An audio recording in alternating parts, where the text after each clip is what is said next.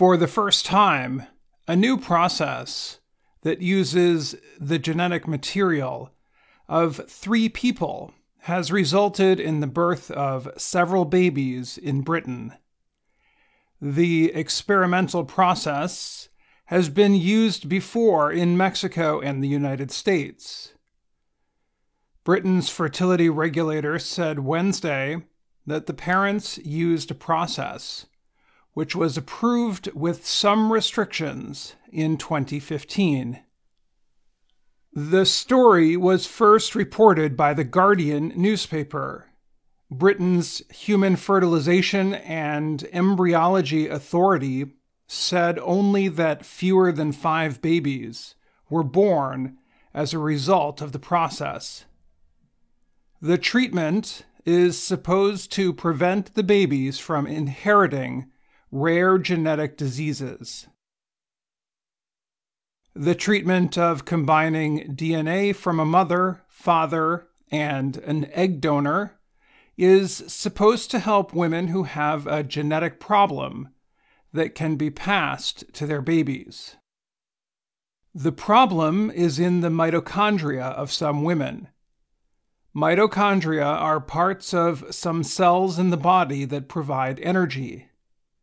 However, scientists say the mitochondria in some women can pass genetic problems on to their babies. The genetic defects can cause muscular dystrophy, epilepsy, heart problems, and intellectual disabilities. Experts say the genetic problems affect about 1 in 200 children born in Britain. So far, 32 patients have been given permission to receive the treatment. The process involves doctors taking genetic material from the mother's egg and then adding it to a donor's egg. The donor's egg has healthy mitochondria, but doctors remove the rest of its important DNA. Doctors fertilize the new egg so it becomes an embryo and they put it into the mother's womb.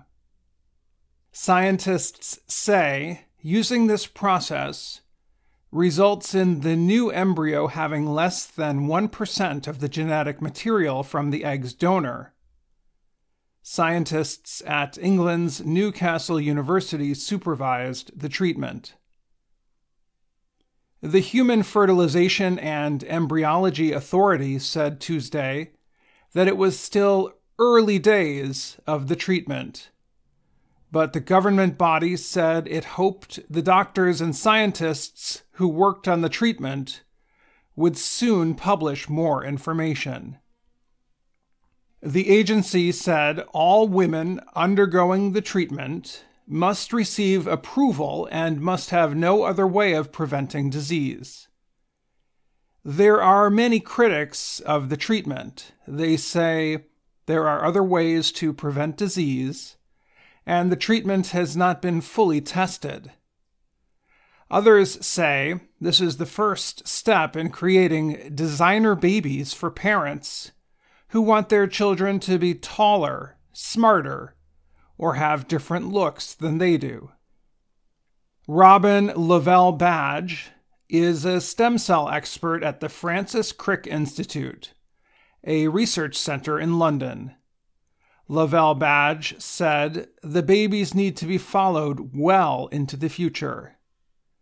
It will be interesting to know, he said, how well the technique worked, whether the babies are free of disease, and whether there is any risk of them developing problems later in life. One group of scientists published research this year expressing concerns that even a small amount of the problematic DNA from the mother could reproduce as the baby develops in the uterus. Lovell-Badge said scientists do not understand exactly why this happens, and more work needs to be done.